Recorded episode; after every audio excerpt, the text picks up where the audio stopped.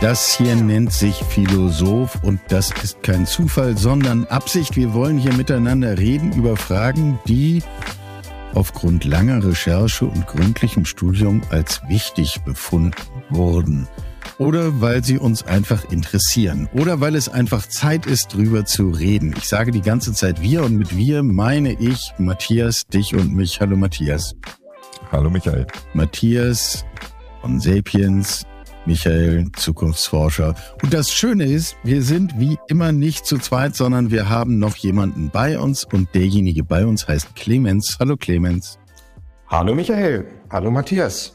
Clemens Reidel ist Geschäftsführer von Movings und da steckt die Bewegung drin und genau darüber wollen wir heute reden, wie denn das eigentlich ist mit dem Bewegen und wie denn das eigentlich ist mit dem mit der Mobilität und und äh, können wir einmal bitte die Grundlagen klären, Clemens, äh, wenn ihr also ne, ihr macht embedded Lösungen rund um Mobilität, kommen wir sicher noch im Detail dazu, aber ähm, um mal die Grundlagen zu klären, von was für einer Mobilität reden wir hier eigentlich, wenn, wenn ihr so arbeitet? Ja, also erstmal vielen Dank für die Einladung. Freue mich, freue mich riesig auch über das Format und einfach die Möglichkeit zu philosophieren. Ähm, und deswegen auch über diese grundlegende Frage. Also wenn wir über Mobilität sprechen und sehr richtig, das spiegelt sich ja auch bei uns im Namen wieder, dann ist es um die Dinge ein bisschen neu zu denken, beziehungsweise um auch auf neue, auf neue Gegebenheiten zu, zu, zu reagieren.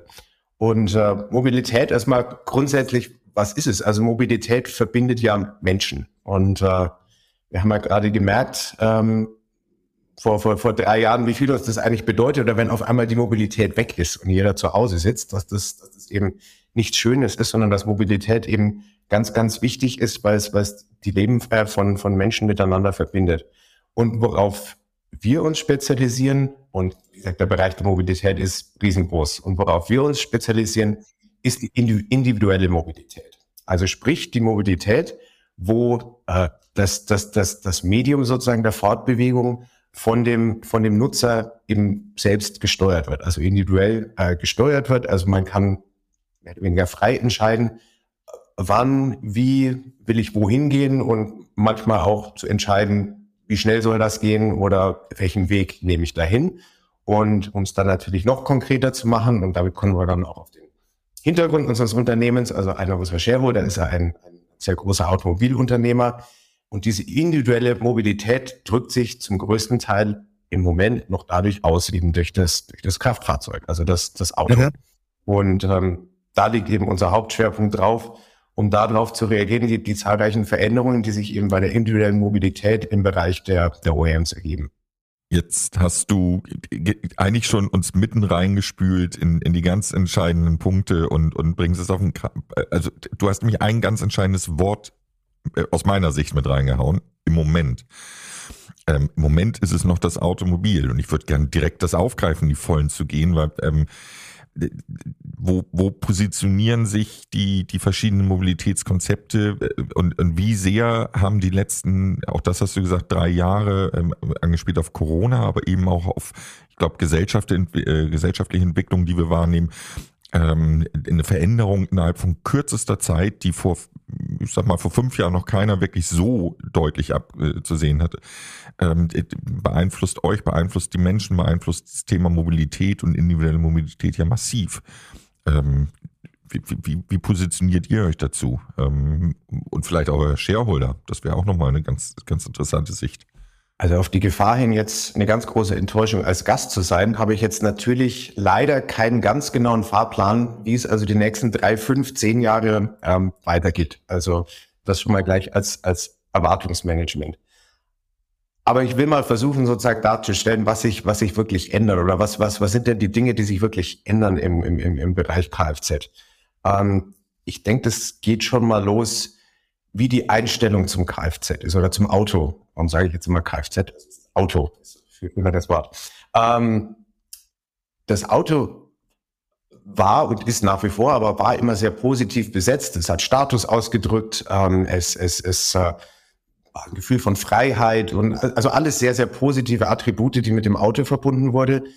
Was sich jetzt in den letzten Jahren definitiv geändert hat und ja, ich wohne in Berlin, da kriegt man es tagtäglich mit. Das finden jetzt nicht mehr alle so toll. Und das Auto ähm, wird durchaus auch negativ inzwischen besetzt, weil es, weil es zweifelsohne eben auch, auch negative Folgen hat. Also es geht schon mal los mit dem, einfach mit der Sicht drauf. Ähm, und das ist gerade bei der, bei der jüngeren Generation, die, die, die schaut da völlig anders aus und das äh, drauf. Und das hat direkte Auswirkungen, wie so ein Auto genutzt wird. Ähm, die, die Art der Nutzung, aber letztendlich auch das Rechtsverhältnis. Also muss ich ein Auto haben, um individuell mobil zu sein. Und das äh, beantworten dann junge Leute in der Stadt sicherlich komplett anders, als es ähm, bisschen ältere Leute auf dem Land ähm, beantworten. Und das ist, glaube ich, auch ganz wichtig, wenn wir, wenn wir solche Fragen diskutieren. Da gibt's immer nicht eine Wahrheit oder da gibt's jetzt nicht einen Fahrplan, dass individuelle Mobilität genau so und nicht anders für alle Menschen aussehen wird, sondern das wird immer sehr von den, von den individuellen Gegebenheiten ab, äh, abhängen. Und wie gesagt, ein Hipster in Berlin wird in zehn Jahren anders individuell mobil sein als ein Farmer in Iowa. Das, und da, da, da wird sich einfach nichts, ähm, nicht, nicht, nichts dran ändern. Ähm, und das, denke ich, bringt uns dann schon rein in, in diese, diese grundlegenden Änderungen, die halt auch für die, für die OEMs sich dann darstellen. Und wie gesagt, ich kann jetzt äh, jetzt nicht meine Aufgabe für, für Mercedes äh, zu, zu, zu sprechen, aber kann nur mal anteasern, also dass Mercedes, die fahren jetzt die, die, die Luxusstrategie, die sich dann eben ähm, im höherwertigen Segment positionieren möchten, ähm, was, was, was eine Antwort drauf ist. Und dann, was denke ich noch viel entscheidender ist, ein ganz klares Commitment eben zur Elektrifizierung. Also nur so viel, so viel dazu bei, bei, bei, bei Mercedes. Und dann kommen eben die ganzen Fragen, was will da der Markt in Zukunft? Und da werden sich nicht die OEMs, die werden sich das nicht aussuchen äh, können, wie das ist, sondern das wird der Markt geben, sich, äh, sich geben. Und ähm, wenn ich mir nur die Entwicklung anschaue bei Subscription-Modellen, ähm, die ist rasant. Also nach wie vor ist das ein sehr kleiner Anteil vom Markt. Aber wenn ich mir die Wachstumsraten anschaue, dann wird das ein sehr entscheidender Faktor werden, wie Autos in Zukunft genutzt werden. Für andere Märkte, das müssen wir einmal das müssen wir, glaube ich, einmal für, ja. für alle äh, nochmal erläutern, was damit gemeint ist. Also alle Modelle, wo ich nicht das Auto kaufe, mhm. ähm, sondern eine regelmäßige monatliche Gebühr oder eine Nutzungsgebühr dafür zahle, dass ich äh, irgendwelche Autos nutzen kann. Es kann mal sein, dass es ein bestimmtes ist, was für eine Zeit lang bei mir steht. Das kann aber auch sein, dass es irgendwas ist, was am Straßenrand steht und ich nur für die nächste halbe Stunde nutze. Genau, richtig. Und da gibt's ja auch die Mischmodelle schon, genau. äh, die angeboten werden. Also ich, ich abonniere ein Auto, aber wenn ich es dann nicht brauche, stehe ich es an Straßenrand, gebe in meiner App sozusagen ein, jetzt, jetzt brauche ich es nicht die nächsten zwei Tage, dann kann jemand anders kommen, sich das Auto buchen und dann ist da ausgemacht, wo es wieder hingestellt werden soll. Und, und ja, also da sind, da sind viele Spielarten denkbar. Wie gesagt, was davon sich jetzt durchsetzen wird, das, das, das wird letztendlich sich auch, äh, das wird der Markt zeigen. Ja, absolut. Äh, können wir einmal, äh, bevor wir noch, noch, noch tiefer in philosophische Ebenen einsteigen, in diesem Bild, was wir jetzt alle vor Augen haben, wo sitzt jetzt genau Movings? Ihr sorgt für die Kommunikation zwischen Gerät und Versicherung, korrekt? Unsere Aufgabe oder wirklich unsere Mission ist, Versicherung unsichtbar zu machen. Ähm, das ist, denke ich, die beste Art und Weise, es einfach zu umschreiben weil unsichtbar ist eben anders als Versicherung jetzt gemacht wird. Ähm, Im Moment oder historisch, denke ich, haben Versicherer sehr viel Zeit darauf verwendet, sich zu überlegen, wie bieten wir die beste Customer Experience? Und wenn ich dann eine Customer Experience baue, dann ist das immer eine Versicherungs-Customer Experience. Jetzt ist leider Versicherung nur so ein Produkt, was äh, A, nicht besonders populär ist bei den Leuten, weil es ist natürlich nicht toll, sich ein Produkt zu kaufen, was ich nur dann brauche, wenn irgendwie die Sachen schiefgehen. Mhm. Und zweitens ein Produkt, was sehr wenig Touchpoints hat. Also man hat dann eigentlich nur einen Touchpoint, wenn irgendwas schief geht. Also im Großen und Ganzen ist Versicherung, so sehr wir uns als Branche, und ich mache das jetzt seit über 20 Jahren und das ist ein bisschen ernüchternd, das dann einzugestehen, aber so arg man sich auch bemüht, so richtig positiv besetzt werden wird das nie. Und deswegen ist unser Ansatz eben, Lass es uns unsichtbar machen. Ähm, dass, es, dass es eben keine, dass es keine Customer Experience gibt. Das ist nämlich die, die beste Customer Experience. Dass das eben mitkommt mit einer anderen Experience. Also konkret übersetzt auf, ähm, auf, auf jetzt das OEM-Umfeld. Ich, ich erwerbe die Nutzung von dem Fahrzeug auf welche Art und Weise auch immer und kann dabei sicher sein, dass egal was da passiert, das kann eine Panne sein, ein selbstverschuldeter Unfall, ein, ein, ein drittverschuldeter Unfall, was auch immer, da wird sich drum gekümmert. Und da muss ich mir nicht überlegen, da muss ich nicht vorher 40 Fragen beantworten. Ähm, wie alt ist der Apfelbaum in deinem Vorgarten und ähnliche Dinge, die also dann in üblichen äh, Tarifierungsmodellen abgefragt werden, sondern das ist einfach mit dabei. Ähm, klingt jetzt sehr, sehr einfach, ist dann natürlich im Hintergrund ein bisschen kompliziert, weil es soll ja auch ein individueller Tarif sein. Also jeder soll entsprechend belastet werden mit den Risikokosten, die er auch hat. Das ist dann kein, kein, kein Durchschnittstarif oder kein Flottentarif, der draufgelegt wird, sondern es ist schon ein individueller Tarif. Das heißt, ich muss mir die Datenpunkte woanders herholen. Und das ist das, was wir tun. Das heißt, nach vorne hin für den Kunden ist es völlig unsichtbar. Nach hinten raus ist es dann doch ziemlich kompliziert. Ähm, viel Datenaustausch, viel APIs äh, und ähnliches. Und die im Detail zu diskutieren, das überlassen wir dann jetzt tatsächlich einem anderen Podcast. Aber ähm, wie nah ist der Punkt, wo, wo ihr dann doch vielleicht manchmal denkt, ja, es ist dann doch, also sozusagen, zumindest in der Kommunikation, die Selbstaufgabe gar nicht so fern? Also geht einem das nicht irgendwie an die Ehre, zu sagen, wir machen uns unsichtbar? Das ist eine sehr interessante Frage, ähm, die ich mir tatsächlich so noch nicht gestellt habe, sozusagen, ob es an die Ehre geht es macht erstmal unheimlich Spaß, weil es schwierig ist. Es ist ja nicht so, dass dadurch die Arbeit ja. wegfällt, es wird nur etwas unsichtbarer. Ähm, ja, also der, der Herausforderungscharakter äh, völlig klar, sozusagen, ja. der, weil, weil das Versprechen, was einem ja quasi jeder gibt in Versicherungen und darüber hinaus, zu sagen, wir machen die Komplexität für dich und für dich ist es mega einfach, ähm, das ist ja harte Arbeit und das treibt ihr ja nochmal auf die Spitze, zu sagen, es ist nicht nur einfach, sondern du merkst es gar nicht und du siehst es gar nicht. Finde ich als Konzept total überzeugend. Ich fragte mich nur, wenn man dann da so sitzt und denkt, so, und wenn wir, wenn wir wirklich gut sind, dann hat es keiner gemerkt. Also das ist ja, ich würde mir manchmal Fragen, Fragen stellen, ob das so, was das mit meinem Ego macht.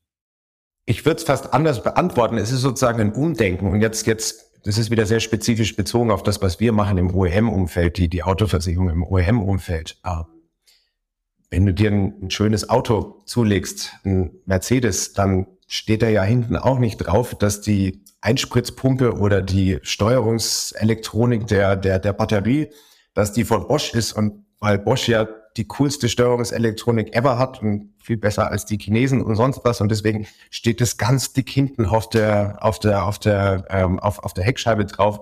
Nee, das ist einfach so drin, aber ich glaube dennoch, dass da jeder Bosch-Ingenieur sehr stolz ist auf die, auf die, auf die Arbeit, die die da leisten.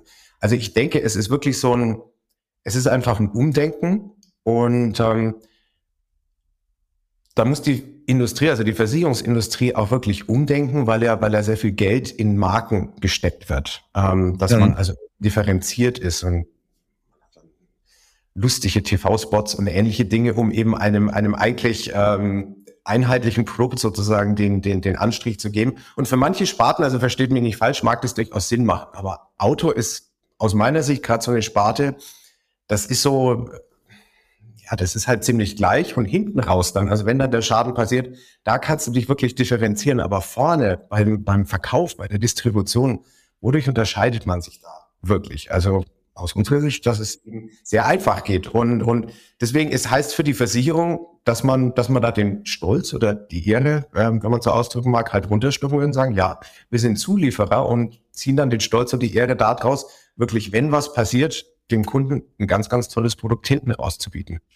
Macht ihr euch damit nicht aber letztendlich irgendwann auch der Gefahr ähm, eigen, dass, dass ihr austauschbar werdet? Weil wenn ich nicht weiß, wer es ist, also Mercedes ist die Marke, die ich verkaufe, bleiben wir mal bei dem Bild, ähm, und die Einspritzpumpe von Bosch, aber der Kunde weiß ja nicht, wenn Mercedes nächste Woche die Markenstrategie ändert und die Einspritzpumpe von Bosch gegen ein billigeres Modell von irgendwo anders her, was den vermeintlich gleichen Service verspricht, ähm, austauscht. Kriege ich auch nicht mit. Ähm, und im Moment seid ihr da so ein bisschen ja äh, in, in eurer ähm, Exklusivität, weil ihr äh, äh, die, die, die, die Treiber seid. Aber dieser, dieser Status des, des Ich bin, ich bin der Standard, der sich hier gerade entwickelt oder ich bin der Treiber eines Themas, der ist ja auch endlich. Also ja. wird es dann vielleicht wieder ein Thema? Seht ihr diese Risiken? Und dahin der Vergleich mit der Einspritzpumpe wahrscheinlich, weil in dem Fall ist es ja wirklich so, das ist ja so ein ganz oder gar nicht. Ähm, während was wir machen, also Embedded Insurance, das ist ja nicht so, dass in x Jahren, also schön wäre es, aber dass in x Jahren ähm, 100 Prozent oder 99 Prozent des Autoversicherungsmarkts embedded sind, sondern wir reden, wir reden da wirklich immer über einen Teil und es sind ja auch Kundenerwartungen und oder den Kunden im richtigen Moment in der richtigen Situation abzuholen. Und nicht jeder Kunde ist halt in dieser Situation für die, für die Embedded Insurance, dass er das gut findet. Also, um das klar zu sagen, ich bin fest davon überzeugt, es wird in zehn Jahren noch einen Ausschließlichkeitsvertrieb für Auto auch geben. Und da wird es Kunden geben, die das ganz toll finden und das, und das gar nicht anders wollen.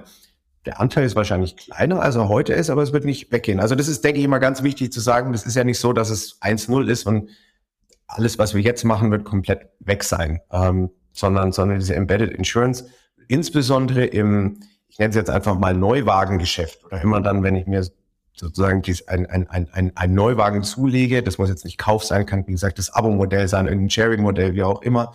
Ähm, da bin ich aber dann schon überzeugt, dass, dass, dass Embedded Insurance einen, einen, einen sehr großen Anteil übernehmen wird, weil die Kunden einfach merken, hey, das ist, ähm, das ist super einfach. Ja, ähm, ich bleib mal an dem Stichwort einfach hängen. Ähm, aber nehmen, versuch gleichzeitig Matthias Frage nochmal mit aufzunehmen. Also ähm, ich würde das gerne noch ein bisschen präziser greifen können. Wo entsteht eigentlich das, was dann nicht substituierbar ist, was nicht einfach austauschbar ist? Und äh, du sagtest super einfach, wenn ich an das zugegeben jetzt nicht so wahnsinnig äh, luxuriöse und auch gar nicht wahnsinnig neue Auto denke, was vor meiner Tür steht und wo ich alle drei Monate drüber nachdenke, ob ich es überhaupt noch brauche, ähm, da habe ich halt so eine Versicherung, die zahle ich halt einmal im Jahr. So, das ist jetzt auf der Einfachskala auch ziemlich weit oben. Ähm, äh, also äh, hilf mir noch mal, das genauer zu verstehen. Wo, wo ist da genau der Griff dran, wo ihr sagt, ja, und wenn wir das einmal machen, da gehen wir auch nicht mehr weg?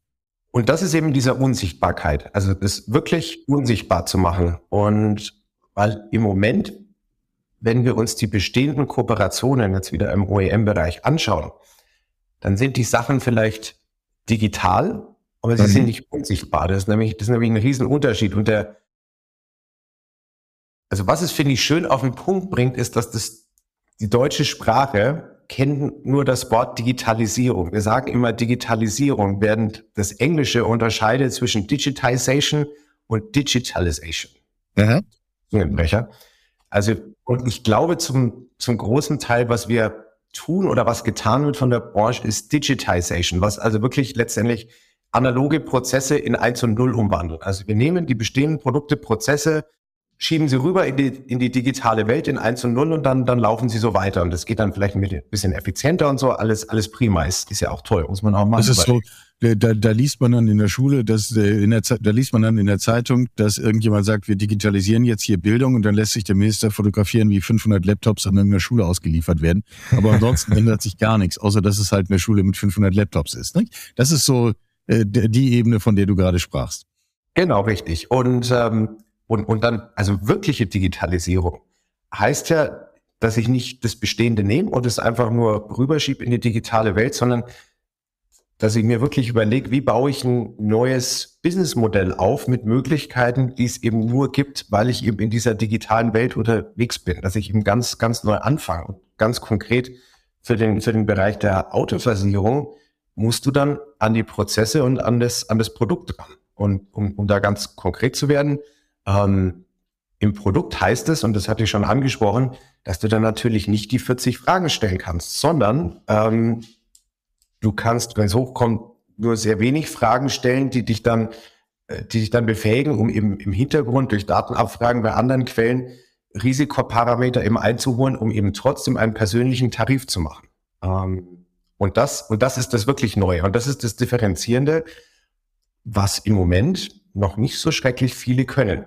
Und wo es auch wirklich, das sollte ich ja auch dazu sagen, oder dass das klar ist, wir sind ja kein Versicherer, wir sind ein Versicherungsvermittler. Das heißt, wir brauchen immer hinten einen Partner und wir sprechen dann mehreren Ländern ähm, mit, mit, mit unseren Partnern und sind ja auch von, also zwei Märkten sind wir schon live.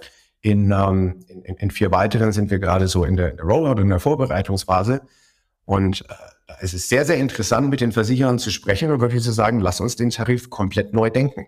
Ohne die traditionellen Tarifierungsparametern, die von, die von Aktuaren eben sehr, sehr hoch geschätzt werden. Und wir sind da eben überzeugt, dass, dass das wird funktionieren. Mhm. Und ähm, bei den Prozessen, bei den Prozessen ist es ähnlich. Ich denke, bei den Prozessen ist es noch viel einfacher vorzustellen, brauche ich jetzt nicht, nicht, nicht weiter erläutern. Aber da muss er halt ran. Ja. Also es ist wirklich der Unterschied zwischen nicht nur, nicht nur, nicht nur, ähm, also das Deutschwort fehlt, nicht nur von in, auf 1.0 überführen, sondern wirklich ein neues digitalisiertes Geschäftsmodell aufzubauen. Die Prozesse bin ich bei dir, das ist äh, der, der äh, einfachste Teil. Ähm, ich fand das gerade ganz spannend, dass du gesagt hast, ihr seid ja Versicherungsvermittler und ihr denkt äh, das, das neu und letztendlich, das weiß ich auch selber aus, aus unserer Erfahrung, da findet man Wege, da bin ich komplett bei dir. Aber das Thema Einfachheit ist ja mehr als nur die, äh, die Seite, ich bin unsichtbar und du bist versichert und du hast den Schutz und du brauchst dich nicht drum kümmern und ich habe das Produkt. Wie geht die Einfachheit weiter, wenn denn ein Schaden passiert? Also konkret gefragt, ist es wirklich eine echte am Ende All-Risk-Policy für alles? Oder, oder gibt es Abstufungen und ist da ein Bruch in der Einfachheit? Also wenn ich die Insassenunfallversicherung normalerweise bei mir im Standard immer mit dabei habe, jetzt mal wirklich bewusst so in, in diesen, diesen Ebenen gedacht. Ähm, oder wenn ich einen Schaden habe, muss ich dann wieder 20.000 Sachen ausfüllen? Oder ist es halt diese klassische, wie, wie früher in der Elektronik, All-Risk-Policy? egal was passiert, egal was um die Ecke kommt, egal ob das das Cola über dem, über dem Laptop ist oder nicht, egal ob selbst verschuldet oder nicht, es wird eh alles besser. Ja, ich denke, da, da sprichst du einen ganz entscheidenden Punkt an und die, die Vision ist wirklich natürlich dahin zu kommen. Also, dass, dass du wirklich dieses Versprechen abgeben kannst, egal was passiert, ähm, entweder macht das Auto selber die, die Meldung oder du drückst da den Knopf und dann wird sich gekümmert, egal was da ist. Aber da kommt dann wirklich der, der größte Hemmschuh oder was dann auch wirklich, also unser, würde sagen, unsere schwierigste Aufgabe ist nicht die Technik. Die Technik ist auch schwierig, aber die kriegt man hin. Da muss man einfach mehr Ressourcen dann hinwerfen und dann, dann wird das schon. Aber es ist die Regulierung ähm, und die, die, die gesetzlichen Rahmenbedingungen. Und das ist manchmal wirklich ein bisschen frustrierend, das sagen zu müssen, weil es immer so ein bisschen als Entschuldigung klingt. So, ja, wir würden ja gern, aber können nicht. Ähm, ist aber halt leider so. Und, und gerade was, äh, was, was, was diese, diese Produktlandschaft angeht oder diese, diese, diese, diese Abtrennung dazwischen, ähm, da kommt man schwer drüber. Also äh, gerade die Abtrennung zwischen, also die Kfz-Haftpflichtversicherung ist eine Pflichtversicherung, alle anderen sind freiwillige Versicherungen. Ähm, wie die Dinge bilanziert werden müssen, was es da, was es da für Beratungspflichten gibt, was es da für Dokumentationspflichten gibt. Für manche muss ich sozusagen gewisse vorvertragliche Informationen bringen, wieder für andere nicht. Ich möchte nicht sagen, dass es komplett unmöglich ist, dass das äh, dass wirklich auf diese auf diese All-Risk sozusagen All-In-Deckung zusammenzufügen.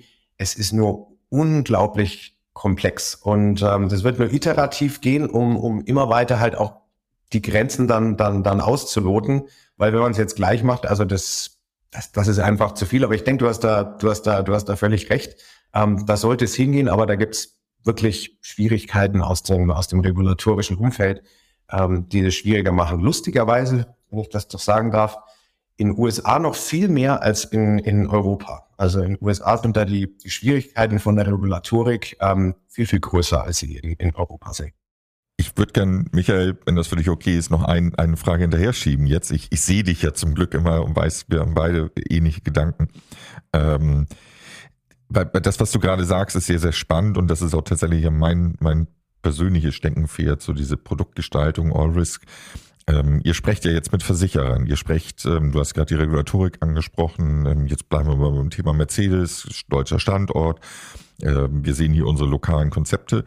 Es schreibt mir aber ja keiner mittlerweile mehr vor, dass ich einen deutschen Versicherer haben muss. Also wie du richtig sagst, ich habe ähm, Haftpflicht, ähm, Versicherungsschutz, den muss ich bieten nach den gesetzlichen Vorgaben und alles, was da drüber ist, woanders. Und es gibt ja nun die ersten Versicherer, sei es Hiscox in UK zum Beispiel, die solche All-Risk-Tarife ausprobieren. Ähm, wo, wo siehst du die Zukunft? Wird durch solche Embedded-Konzepte mit dem Thema Mobilität und internationale Ausrichtung den Versicherungsmarkt dahingehend ein wenig durcheinander wirbeln, dass man nicht mehr auf die lokalen Größen geht, die vielleicht auch Stärken haben und, und lokal im klassischen Business hier gesetzt sind, sondern dass man sagt, hey, who cares, Versicherung weltweit eingekauft, dem Kunden kann es ja egal sein, Hauptsache er hat seine Versicherung. Nur noch mal als Merkpunkt, also ein, ein, ein, eine Schwierigkeit wird ja immer die Haftpflichtversicherung bleiben im, im, im Autobereich, einfach weil die lokal, trotz mhm. auch innerhalb Europa von Harmonisierung, da gibt es doch sehr große Unterschiede und das sind einfach gewisse Kriterien, die du da einfach erfüllen musst.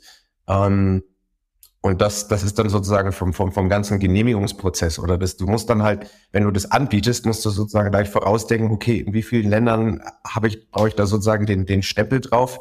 ähm, dass, dass ich das machen kann. Also das nur als äh, nochmal noch mal, noch mal als, als, als Merkposten. Ja. Grundsätzlich gibt es aber auch ein, ein, ein, ein, ein ganz praktisches Problem. Das soll jetzt nicht, nicht, nicht, nicht kritisch klingen oder, oder besserwisserisch. Und das ist letztendlich die, die Risikoträger, die Versicherer, dass die sich da auch unglaublich schwierig tun, grenzüberschreitend ähm, was, was, was, was anzubieten. Und das hat, das hat externe Gründe, eben die Regulatorik, die ich jetzt schon mehrfach angesprochen habe, dass es wirklich nicht einfach ist. Dann aber auch, dass äh, gerade die Autoversicherung oder alle Versicherungen, die mit Mobilität zusammenhängen, dass die sehr schlecht über Grenzen skalieren. Und ähm, wie gesagt, das ist jetzt einfach berichtet auf die, auf die Frage, soll keine Kritik sein, aber das, wenn du dann zum Beispiel mit grenzüberschreitenden Versicherern sprichst, da sagt dann der Global Key Account Manager, sagt, ah ja, können das dann alles machen und es ist alles wunderbar.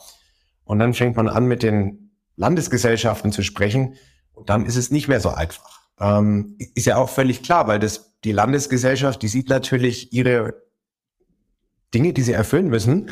Und dann, dann sagt das Headquarter, ja, wir müssen das jetzt aber alles hier irgendwie ähm, konform und uniform gestalten. Also was, was, was nicht so einfach ist. Also das ist jetzt im, im tagtäglichen Doing oder in unserem Alltagsgeschäft durchaus die Challenge, dass es, dass es da sehr schwierig ist, ein, ein, ein, eine, eine Versicherungsgruppe zu finden, die wirklich sagt, ja, wir können dir grenzüberschreitend äh, da wirklich sowas, sowas, sowas anbieten. Was wirklich letztendlich eine Folge eben von dieser Regulatorik und diesem Umstand ist, dass die, dass die Mobilitätsversicherungen halt schlecht skalieren über die, über, über die Grenzen. Und dann kommt natürlich auch ein bisschen Komplexität von Großunternehmen dazu. Das äh, muss man sicherlich auch dazu sagen. Äh, du hast ja äh, eingangs sehr deutlich geschildert, dass, dass ihr ja durchaus eure Rolle und Kompetenz darin seht, äh, enorme Komplexität zu erkennen und die so runterzubrechen, dass ich es dann am Schluss gar nicht mehr sehe. Ähm, wie offensiv geht ihr denn an die an das Thema ran? Ähm, also Stichwort Vermittler. Mhm. Äh, Ah, sucht ihr den einen Versicherungspartner, mit dem ihr dann jeweils für den einen Kunden alles machen könnt? Oder zerschneidet ihr die Risiken in dann nochmal unterschiedliche Pakete und ähm, verteilt sie immer an denjenigen, der gerade dabei sein möchte? Also das Modell, das ideale Modell ist, dass du, dass du in, in also das ideale Modell wäre, dass du natürlich global oder zumindest über Europa den einen Versicherer hast, mit dem du das machen kannst. Habe ich beschrieben, das funktioniert im, im praktischen Leben so noch nicht. Deswegen ist das, das äh, ideale Arbeitsmodell im Moment, dass man, dass man einen Carrier pro Markt hat, mit dem man, mit dem man arbeitet, der dann möglichst alles abdeckt. Ähm, Nochmal so zur Erinnerung, wir machen ja Embedded Insurance, sprich, da steht im Vordergrund das Erlebnis, ein Auto zu kaufen, nicht eine Versicherung zu kaufen. Das heißt, der Name des Versicherers oder irgendwas taucht da gar nicht auf. Deswegen gibt's da auch keinen Vergleich oder dass man sieht, schau mal, wir haben jetzt für dich die drei billigsten Tarife irgendwie rausgesucht und jetzt kannst du dir überlegen, welchen du haben willst. Also deswegen liegt es durchaus in der Natur der Sache, dass man da den, den, den einen Carrier hat. Ähm, jetzt gibt's vor jetzt gibt's dann auch Märkte, die dann sehr, sehr kompetitiv sind. UK ist so ein Beispiel, also es extrem kompetitiv ist, wo man dann eben schauen muss, okay, ähm, kann denn, ist denn ein Versicherer von seinem Risikoappetit überhaupt in der Lage, da wirklich die ganze, die ganze Bandbreite abzudecken, die man hat. Aber um es einfach zu machen, ähm, es ist ein Versicherer pro Markt. Dann ist es, okay. dann ist es am einfachsten. Ja. Ja, verstehe. Verstehe. Ähm, ich würde gerne einen Faden nochmal aufnehmen, bei dem wir vor 20 Minuten ungefähr schon waren. Wir hatten eingangs viel drüber geredet, über welche Form von Mobilität sprechen wir eigentlich. Ähm, und ich leg mal sozusagen meine Grundfrage offen. Äh, als ich angefangen habe, mich intensiver mit euch zu beschäftigen und dem, was ihr so tut, äh, bin ich die ganze Zeit um diese Frage rumgetanzt, ja, ich, ich finde das alles elegant, ich finde das hoch beeindruckend, was du schilderst, also wirklich Respekt, äh, gut gezogen.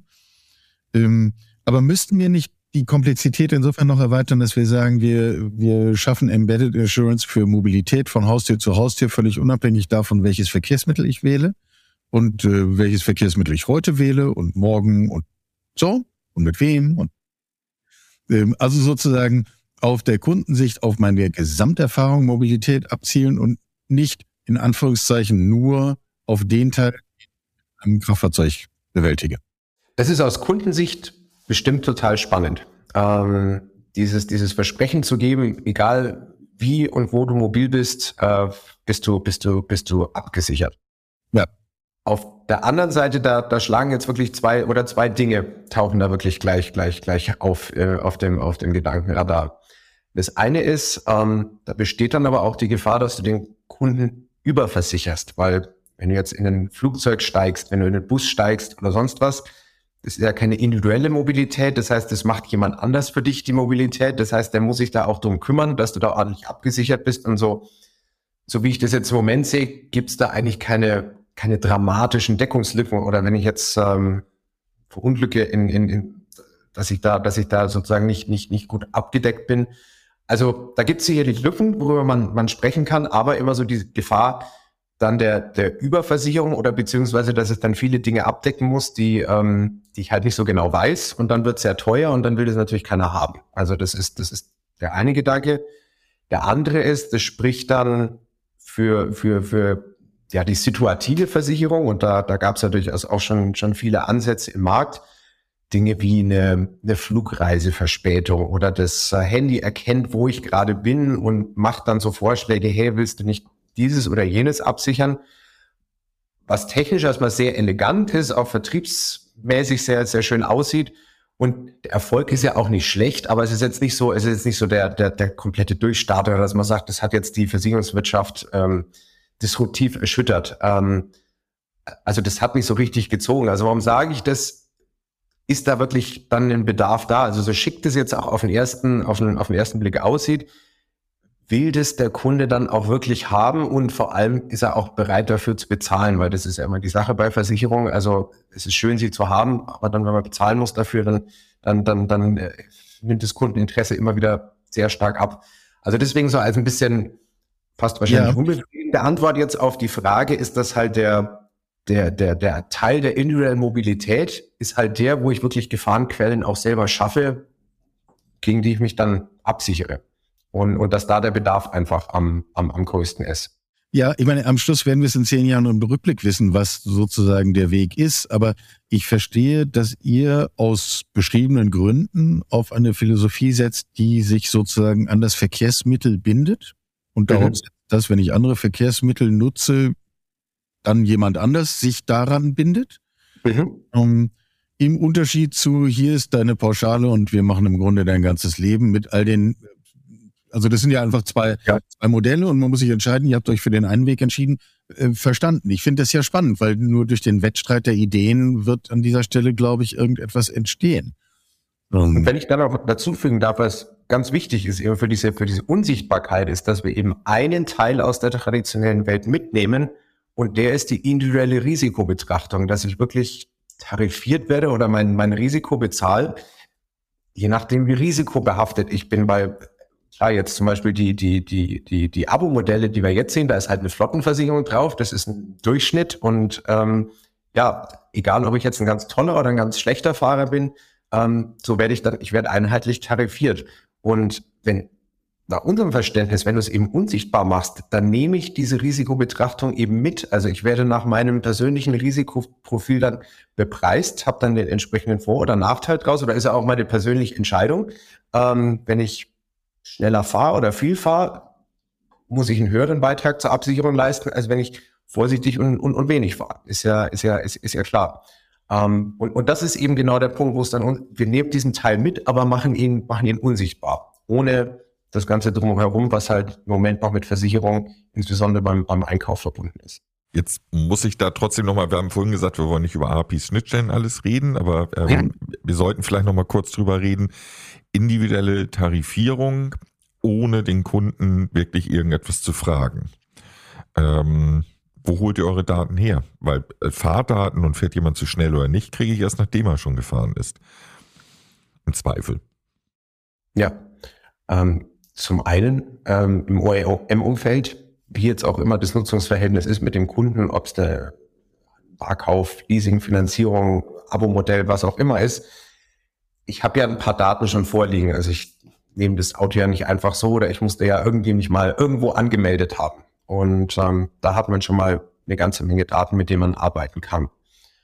Und dann die Fahrdaten ist richtig. Die Fahrdaten sind letztendlich auch, die sind, die sind retrospektiv, aber haben ja auch eine starke, eine starke vorausschauende Wirkung. Oder äh, letztendlich sind ja die, die, die Telematiktarife funktionieren ja nach dem, ähm, nach, nach, nach, nach diesem Prinzip.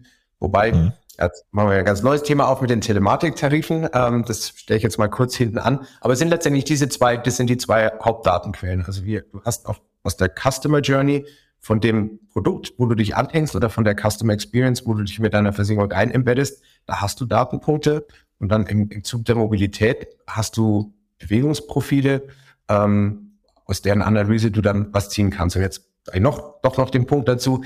Das Problem mit den bestehenden Telematiktarifen ist, dass die von vornherein als, ähm, ja, als Discount-Methode verkauft wurden oder haben die sich so, schon so ein bisschen festgesetzt. Und wir müssen ein bisschen aus der Gedankenecke raus, dass so äh, Telematik ist so eine Möglichkeit für schlechte und junge Fahrer, um noch irgendwie eine halbwegs erträgliche Versicherungsprämie zu bekommen, sondern, sondern dass, dass, dass die Telematik wirklich eine Möglichkeit ist, äh, verbrauchsabhängig und verhaltensabhängig ähm, tarifiert zu werden. Und das heißt dann, dass die Prämie eben runtergehen kann, aber dass sie auch raufgehen kann. Und das ist von vornherein, denke ich, in fast allen Märkten ein bisschen falsch eingetütet worden. Ja, ich war mal unfreiwillig Teil einer Präsentation eines solchen Anbieters äh, und äh, dem Präsentator gegenüber saßen, ich glaube, 25 Herren so unseres Alters, Matthias, die äh, geeint waren durch die Überzeugung, wir fahren schnell, wir fahren viel, wir fahren sehr routiniert und besonders sicher. Und die Provokation, die sie dann sehr zutreffend wahrgenommen haben, dass sie dann in dem Tarif besonders hoch eingestuft würden, das fanden die gar nicht lustig. Das war, ähm, äh, das eskalierte dann recht schnell. Insofern ist ja dann auch noch die Frage der Selbstwahrnehmung und der Fremdwahrnehmung. Ähm, ich würde es gern noch einen erweitern wenn dieses Modell, was wir jetzt die ganze Zeit besprochen haben, im Bereich von Auto und Versicherung funktioniert, ähm, in welchen Feldern können wir denn in den kommenden Jahren ähnliche Lösungen erwarten? Also wo ist dieses Muster embedded in individuell an die Lösung gebunden? Wo ist das etwas, was, wo es auch Sinn machen könnte? Das ist eine gute Frage. Also erstmal wiederhole ich nochmal, was ich gesagt habe. Embedded. Es wird nicht so sein, dass in zehn Jahren alle Versicherungssparten irgendwie embedded verkauft werden. Ja, ähm, haben wir verstanden. Ja, sicher nicht. Ähm, das Auto ist sicherlich, und deswegen machen wir es ja auch, das ist eine der vielversprechendsten ähm, Tore, Tore, die da, die da, die da hineinführen. Ähm, es macht immer dann Sinn. Und wie gesagt, wir beschäftigen uns jetzt mit Auto, insoweit sind wir jetzt wirklich im Philosophieren drin.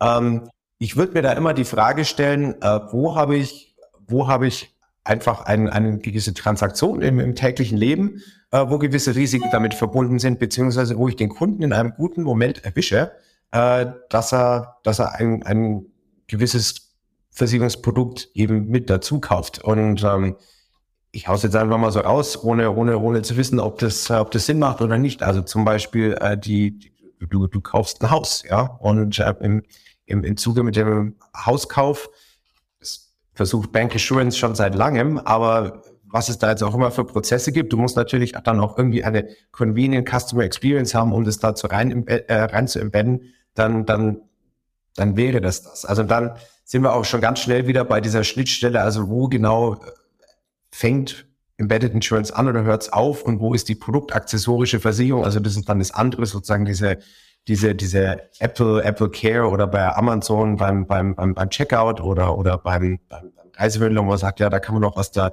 dazu buchen. Also ist das jetzt, ist das jetzt produktaccessorisch oder ist Embedded? Da kann man sich drüber streiten. Aber es geht darum, ich habe irgendwo eine, eine, eine Journey, wo ich dann wirklich sozusagen dieses positiv besetzte Gefühl ähm, aus der Transaktion sozusagen mitnehmen kann und sagen, ja, und da gibt es auch Risiken und da klickst du jetzt hier und dann, dann, dann, dann, dann sind die übernommen und ich muss aber keine Versicherungsfragen mehr beantworten. Wie gesagt, spontan fiel mir jetzt da der, der Hauskauf ein. Ähm, solche Dinge wie ähm, das, das IKEA-Produkt, dass du, dass du die, die, die Hausratversicherung bei, bei IKEA kaufst. Ähm, Sowas sind alles erfolgsversprechende Einfallstore. Ähm, aber es geht, wie gesagt, immer los. Du musst es anders denken.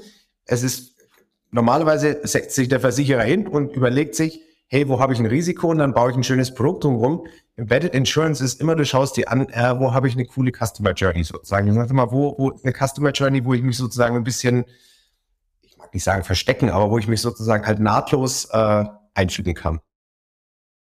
Fühlst du dich richtig wiedergegeben? Ich finde das nämlich gerade in deiner Antwort mega spannend. Äh, aus einem einfachen Grund. Ich hätte mit der anderen Stoßrichtung gerechnet. Ich hätte damit gerechnet, dass wir eher in äh, kleine, eher günstige Massenprodukte denken. Und deine Antwort geht in die genau entgegengesetzte Richtung. Äh, du magst offensichtlich Komplexität, äh, was ich bewundere. Äh, zu sagen, etwas, was seltener im Leben passiert, größere Schritte, größere Investitionen, äh, hohe Komplexität, das eher als Modell für Embedded Insurance zu sehen? Es ist sicherlich einfacher in diesen kleinen Produkten ähm, von, der, von, der, von der Umsetzung her.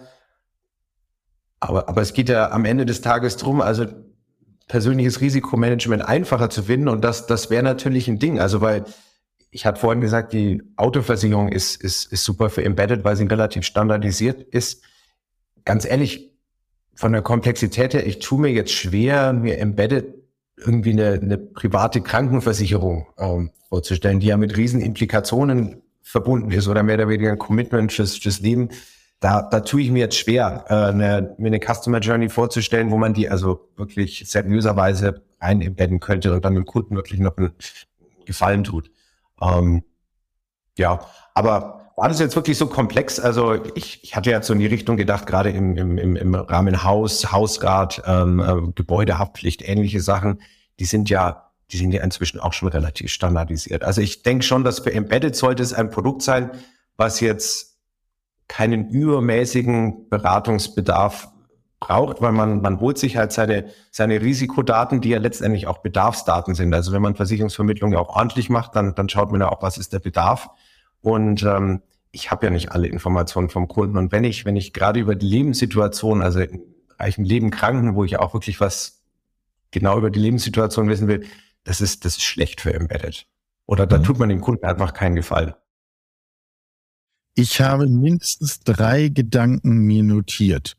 Und wenn wir nach vorne schauen, wir können ja nur unterschiedliche Modelle gegeneinander abwägen und dann ist es umso besser, wenn wir das Modell klar beschreiben können. Erster Gedanke, Embedded muss unsichtbar sein. Zweiter Gedanke, binden wir es doch an das jeweilige Einfallstor. In eurem Fall ist das ein Automobil. Ähm, und das dritte ist, es geht nicht um Standard, es geht trotzdem, und da wird es eben technisch auch spannend, um individuelle Tarife. Ähm, das finde ich ein klar äh, positioniertes Bild davon, wie wir Embedded denken können. Bitte betrachte dich jetzt schon als eingeladen für einen Podcast die ähnlichen Formats in spätestens fünf Jahren, weil dann müssen wir nämlich genau darauf gucken, ob eigentlich dieses Modell sich als das tragfähige herausgestellt hat oder ob wir weitergelernt haben. Das werden wir dann feststellen. Clemens Reidel, Kopf äh, Geschäftsführer, Managing Director, ähm, jedenfalls in Verantwortung bei Movings. Ähm, Matthias und ich, wir sagen Danke für dieses wirklich äh, intensive Nachdenken zum Thema Embedded. Ja, danke Clemens. Hat richtig Spaß gemacht. Vielen Dank euch beide.